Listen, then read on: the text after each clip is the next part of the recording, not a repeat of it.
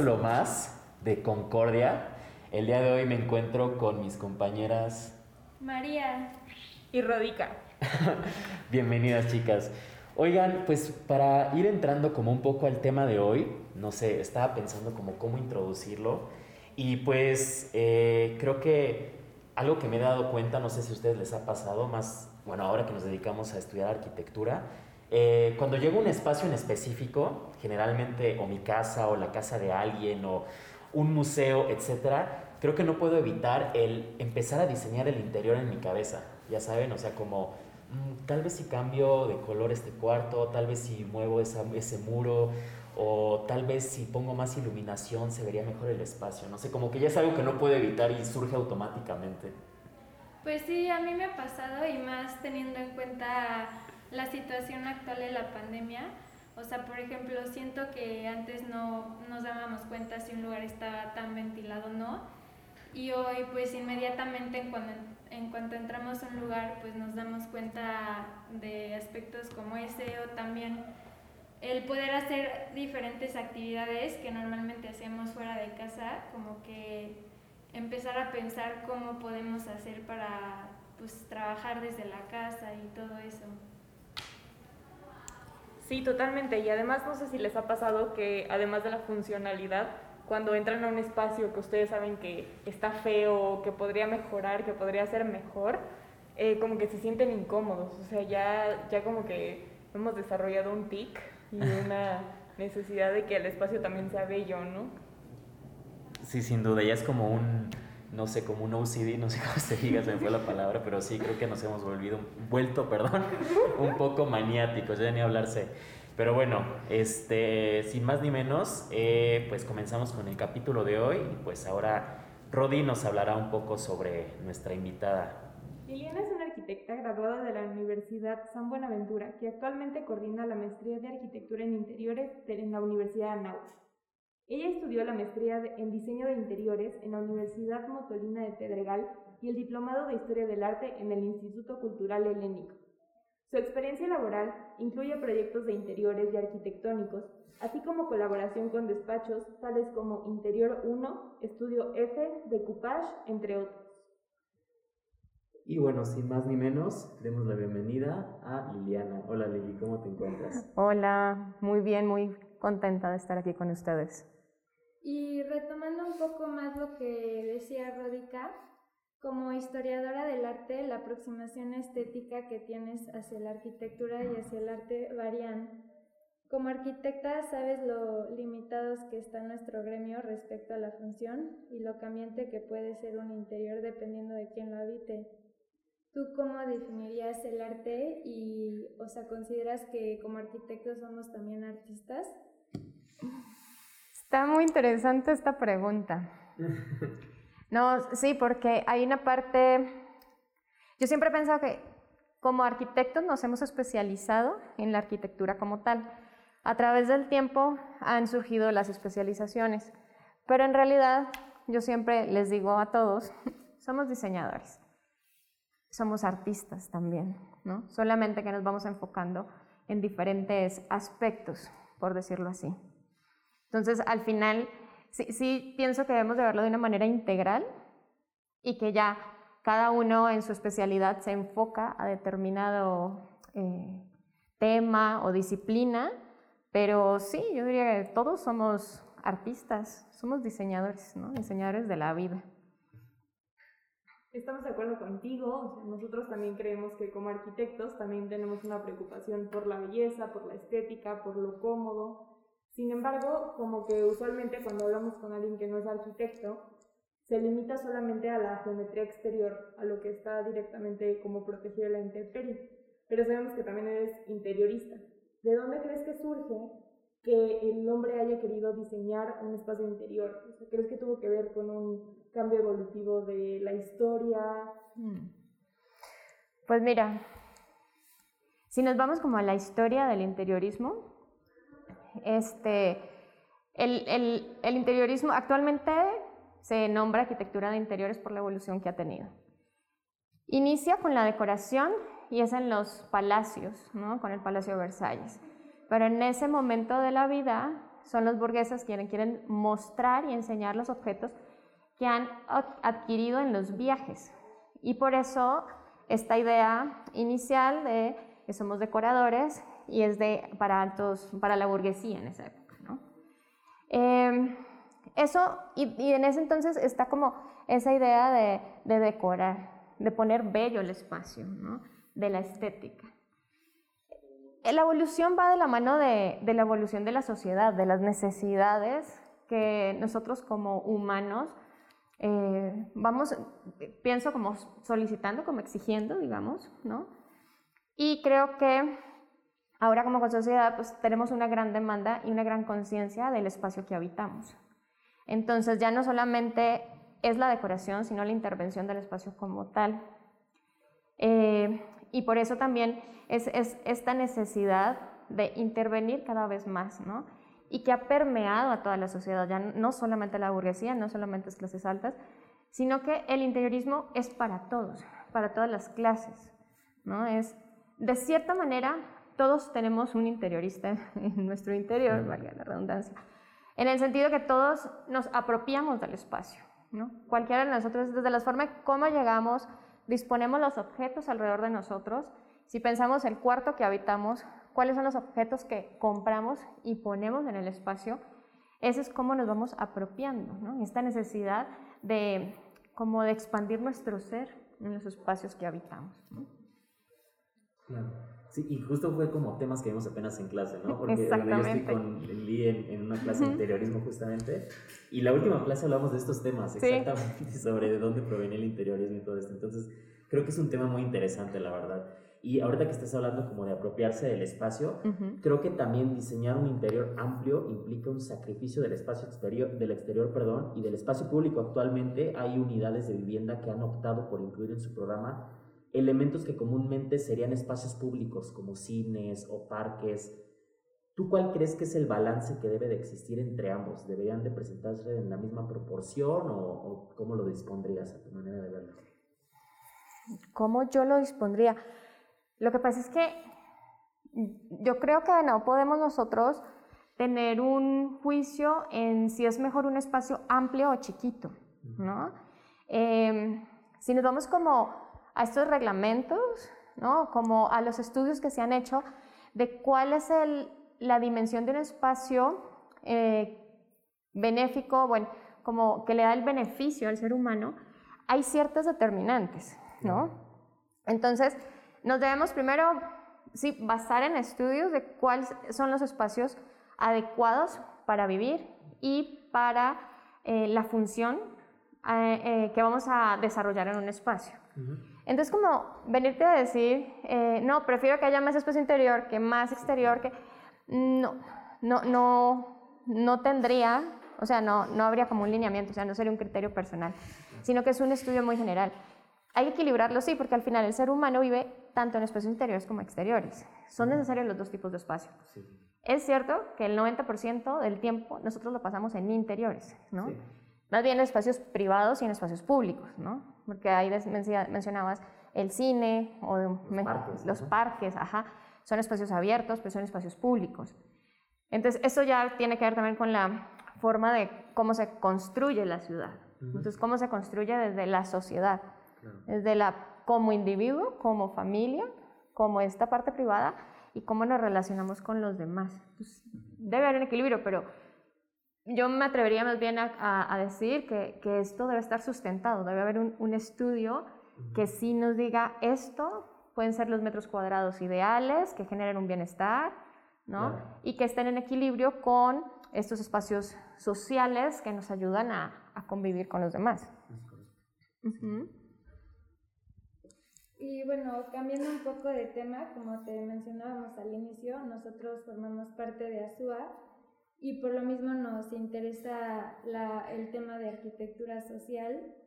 Este, muchas veces cuando se toca este tema se escatima como la parte de calidad de acabados y la parte de diseño de interiores. Y como ya mencionabas como un poco sobre la historia del interiorismo, o sea, sí inició con la burguesía, pero pues hoy en día debería de ser algo para todas las clases. Entonces, ¿tú cómo crees que se podría hacer un diseño de interiores de calidad con poco presupuesto? Híjole, es una súper pregunta. ¿Cómo puedes hacer un diseño interior con calidad con poco presupuesto? Es que, mira, esa pregunta es como si diéramos por hecho que el interiorismo es caro. Y no es así. El interiorismo depende, si vamos a la construcción del espacio como tal, ahora con las grandes, pues con la amplia gama de proveedores y de materiales que tenemos, encontramos precios de todas las gamas, ¿no?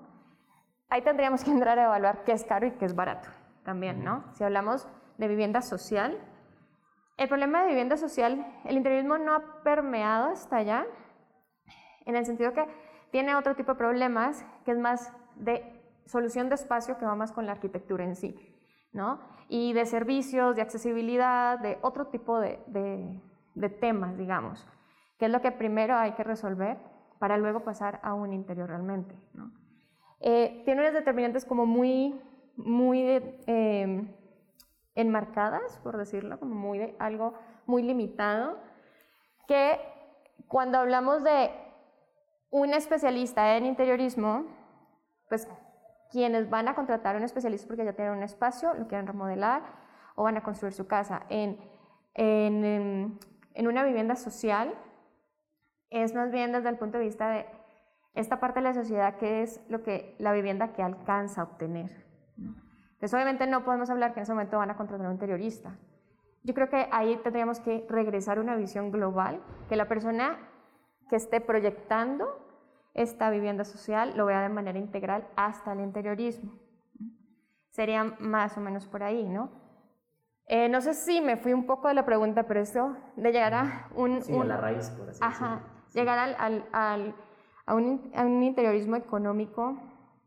Económico primero es qué, ¿no? Lo otro es, sí puedes buscar materiales de bajo costo, ¿no? Te puedes ir a marcas muy costosas o a marcas no tan caras. Em, lo barato no quiere decir que sea chafa, ¿no? sino que nosotros como diseñadores tenemos que tener ese conocimiento de cuál es la gama de proveedores y sabiendo como cuál es el, el budget del cliente hacia dónde nos dirigimos y cuáles son las preferencias del cliente para saber si en qué invertimos más, ¿no? En qué material tenemos una mayor inversión y en qué no. Entonces es todo un juego, ¿no? Siempre en clase creo que me han escuchado que, que, mi pregunta es, ¿creen que haya un precio por metro cuadrado de interiorismo? Es muy arriesgado, porque es súper amplio. Entonces sí, sí, sí se puede llegar a hacer algo económico, Depende primero qué es económico para todos, pero dentro de la gama sí se puede llegar a hacer. Algo sencillo se puede llegar a hacer. Oye Lili, y por ejemplo actualmente también este, con la situación que vivimos con la pandemia, creo que este, también se ha revolucionado la manera en la que experimentamos los interiores. Hmm. Eh, es decir, hay gente que ha tenido que adaptar sus espacios de trabajo y, lo realiza desde su cocina o desde su comedor, porque pues no cuentan con, no contaban con estos, con estas adaptaciones en su hogar, nos agarró a todos de imprevisto, vaya. Sí. Entonces, este, pues qué tan importante puede ser que determines el uso a los espacios y que lo respetes. O sea, el espacio es el que debe de ser flexible o el usuario es quien debería de alguna manera subordinarse a este. Hay dos puntos. El ser humano es flexible por naturaleza, ¿no? Ah, bueno, adaptable. ¿no? Si, si no tuviéramos una mesa, que estaríamos en caja sobre la mochila y qué tal. Obviamente, para que el espacio te funcione adecuadamente y que puedas realizar las actividades de la mejor manera, tiene que estar adecuado. Entonces, lo ideal es que tengamos un espacio adecuado para cada función. Sin embargo, como tú dices, en este panorama de pandemia, todos tuvimos que improvisar, eh, adecuando un espacio para cada actividad que realizamos. Lo otro es, puede existir una tendencia, ¿no? Depende, no todos, eh, toda la sociedad disfruta de un espacio amplio para asignar un espacio para cada actividad, ¿no? Hay mucha oferta de espacios pequeños, Y eso es lo que nos lleva a que sean espacios multifuncionales, que sean espacios flexibles. Y de ahí entonces pues también entramos como a la solución de cómo puede ser este espacio donde duermo, pero también trabajo, pero también leo, pero también hago ejercicio, ¿no? O también como que otras actividades. Sí. Entonces, es, es, como cómo vamos a, a, dar solución a eso. Entonces digo, lo ideal es que tengamos un espacio adecuado en el sentido para cumplir con nuestras necesidades de la mejor manera. En el sentido que nos podamos concentrar, lo podamos hacer bien sin ningún dolor de, ajá, de si te sientas mal, el dolor de espalda, el cansancio, que no puedas cumplir con tus actividades adecuadamente. Que eso pues también está en beneficio de la salud. Sí. Sí, que creo que un poco la pandemia también nos orilló a darnos cuenta de esos problemas un poco más rápido, pero creo que también lo platicamos en la clase anterior, como la evolución de la familia, ¿no? Bueno, de la familia, el modelo típico que nos han vendido, ¿no? O sea, como que obviamente la sociedad va evolucionando, se buscan espacios más flexibles, como comentas. Exacto. Y es que fíjate, el interiorismo se refleja un estilo de vida. Y el estilo de vida es esto que tú también estás comentando, ¿no? ¿Cómo ha variado el núcleo familiar? Ya los pensamientos son diferentes, el uso del espacio es diferente, la tecnología es diferente, ¿no? Entonces antes un esquema tradicional de papá, mamá, de hijos a lo mejor, ahora varía muchísimo, ¿no? Eh, es, eso es el núcleo social. En uso del espacio, lo más inmediato, ¿no? Las, la tecnología, ¿no? Antes necesitabas como un escritorio súper grande porque tenías tu computadora escritorio, pantalla, CPU y como todos los accesorios. Y ahora puede ser un escritorio más pequeño por las laptops que ustedes, ajá, que manejamos ya, ¿no? Estas súper delgadas y quitan súper poquito espacio. Entonces todo va de la mano, ¿no? Se, se va, este cambio la, de, tanto de, las, de la núcleo familiar, de, de cómo funciona el núcleo familiar, de las actividades que realiza, del estilo de vida, y eso se refleja en todo lo que tenemos en el espacio. Claro, súper interesante. Y, por ejemplo, regresando un poquito a la pandemia y como todas estas modificaciones en cuanto a la salubridad que hemos tenido que realizar, este, ¿tú crees que estas adecuaciones eh, demeritan el trabajo del interiorismo? O sea, si hay alguna propuesta en, en concreto, ¿crees que el adecuarlos a, la salubridad demeritan el, el, diseño original, por así decirlo. O sea, que adecuarlos... Hmm, es que siempre debemos de buscar como una... Es, es, una solución técnica, funcional y estética. Y creo que siempre hemos estado como, como en eso, ¿no?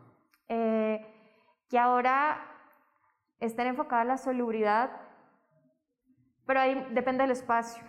Y hay formas. Entonces yo, yo creo que encontraremos, o ya se están encontrando formas donde no se sacrifique una con otra, sino que haya un equilibrio entre, yo pienso, por ejemplo, ya las pinturas que han salido, estos materiales de acabados que favorecen a la salud.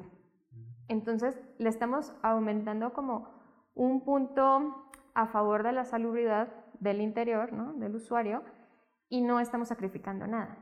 Entonces, pues todo nos va jalando para que sigamos manteniendo, yo creo que, un equilibrio entre, entre estos temas. Bueno, como dato adicional, hemos leído que de acuerdo al financiero, la pandemia incrementó eh, un 25% la demanda de interioristas y de las remodelaciones. O sea, eso nos parece interesante, porque nosotros como arquitectos pues siempre estamos preocupados por el espacio, pero ahora con la pandemia, donde el usuario estuvo obligado a vivir su espacio todo el tiempo, como que hubo una preocupación además, ¿no? De, de cómo hacerlo cómodo y cómo hacerlo agradable para mí. Entonces, ¿cuál es tu opinión respecto a este cambio hacia los interiores? ¿Crees que va a ser algo pasajero o que el usuario ya, ya tiene una preocupación por cómo vive? Porque, o sea, sentimos que eso se incrementó. Y o sea, estos cambios que se han dado, ¿crees que son duraderos? O sea, por ejemplo, el home office, ¿crees que vaya a, a desaparecer una oficina tradicional? Mira, los que hemos vivido este momento de vida, yo creo que sí ha marcado en una forma de vivir los espacios diferentes, ¿no? Creo que aquí todos estamos de acuerdo en que hemos encontrado que la casa donde habitamos, nos hemos encontrado que el espacio favorito no es el que más funciona, o el que usábamos para tal actividad igual y nos funcionó para otra, ¿no? Entonces como que de manera consciente ya hemos visto eso y eso es lo que se refleja justo lo que leías del financiero, ¿no? Es real que muchísima eh, porcentaje de la población ha encontrado que necesita algo más en su casa y entonces ha hecho remodelación, ampliación o adecuación. Que si va a perdurar en el tiempo, yo espero que sí. Lo que pasa también es que como todo es un movimiento todo es cíclico, nosotros que vivimos esto, nosotros tomamos conciencia y yo espero que nosotros lo podamos también transmitir a los demás, a los que siguen con nuestras, como las nuevas generaciones que no van a saber que es una pandemia. Nosotros lo supimos porque vivimos en esta, pero tampoco nunca nos lo imaginamos y por eso vivíamos en un mundo de, por ejemplo, en casa habitación, tú ibas, dormías, te ibas a tu trabajo o escuela y regresabas y perdías la dimensión de la necesidad de ciertos elementos del espacio. Ahora que tomamos conciencia, entonces yo espero que podamos nosotros continuar con este mensaje para darle valor al interior y que se mantenga. Realmente como muy personalmente pienso que como todo es cíclico, va a haber un punto en que cuando nosotros no existamos y no haya una pandemia y una situación de estas, se va a regresar a lo mejor a oficina 100% o van a tomar estas eh, otro tipo de vivencia del espacio. También porque a futuro no sabemos cómo sea esta experiencia, ¿no? Las tendencias marcan cómo viven, eh, ¿no? Esta, esta, proyección de más adelante. Eh, pues, yo, espero que, que sí esta importancia del espacio como se mantenga más en el tiempo. Este, y bueno, igual relacionado a eso, o sea, como ya mencionaste, pues actualmente con el coronavirus ha habido muchos cambios Igual mencionaste como, o sea, que la tecnología ha traído cambios en, en relación al diseño de interiores y también como la parte social de los núcleos familiares que han ido cambiando. Entonces, eh, queríamos saber como cuál era tu visión a futuro de la arquitectura de interiores, o sea, por ejemplo, que se vaya a utilizar más el mobiliario multifuncional o justo lo que mencionabas hace rato de espacios multifuncionales y todo eso. Miren, no, sé qué tan a futuro. Yo pienso que estamos en un momento de vida donde todos se está regresando al ser humano, ¿no? a, la, presencialidad. ¿no? Por algo esta tendencia de la salud, de comer bien, de estar saludable físicamente, ¿no? de eh, hacer ejercicio, yoga, meditación. Eso es como una tendencia al bienestar y a la persona. En este sentido, yo pienso, me arriesgaría a, decir un poco, que, en un futuro va a ser un espacio interior mucho más honesto, sin tanta ornamentación, sin tanta eh, elemento ostentoso, sino que va a ser como mucho más natural. Y creo que hacia allá es donde nos estamos dirigiendo. Eh, eso pensaría en un futuro no muy lejano. Yo creo, no sé. ¿no? Ya, ya tendremos que hablar con los expertos en tendencias de a ver qué nos dicen ¿no? en 20, 50 años. Es muy interesante. No, y aparte creo que lo que dices es, tiene mucha razón, o sea, esto como de los ciclos. Justamente, o sea, si te fijas, si haces un poco de, de, bueno, más bien si nos ponemos a pensar en, en el pasado y como los diferentes movimientos artísticos, o sea, cómo van cambiando y como este, eh, van volviendo, ¿sabes? O sea, como dices, ahora estamos volviendo como otra vez en, a volver a pensar en el ser humano, en el ser humano como el centro de todo, no es como volver al renacimiento, por así decirlo, ¿sabes? Como salir de esta zona oscura y, el ser humano toma otra vez importancia, ¿no? Justamente el otro día estaba leyendo un artículo eh, donde hacían la comparativa de Notre Dame con una iglesia, pues, este, contemporánea. Sí y pues es totalmente diferente, o sea, es la contemporánea era como blanca, súper lisa, entonces era como hasta en la misma tipología de las iglesias está cambiando, ya no se trata de impresionar ni de hacer sentir pequeño al ser humano, sino de, de, crear una atmósfera para, para ellos, entonces lo que dices tiene mucha razón. Y es que algo lo que dices, todo es cíclico, ¿no? Los movimientos, las tendencias,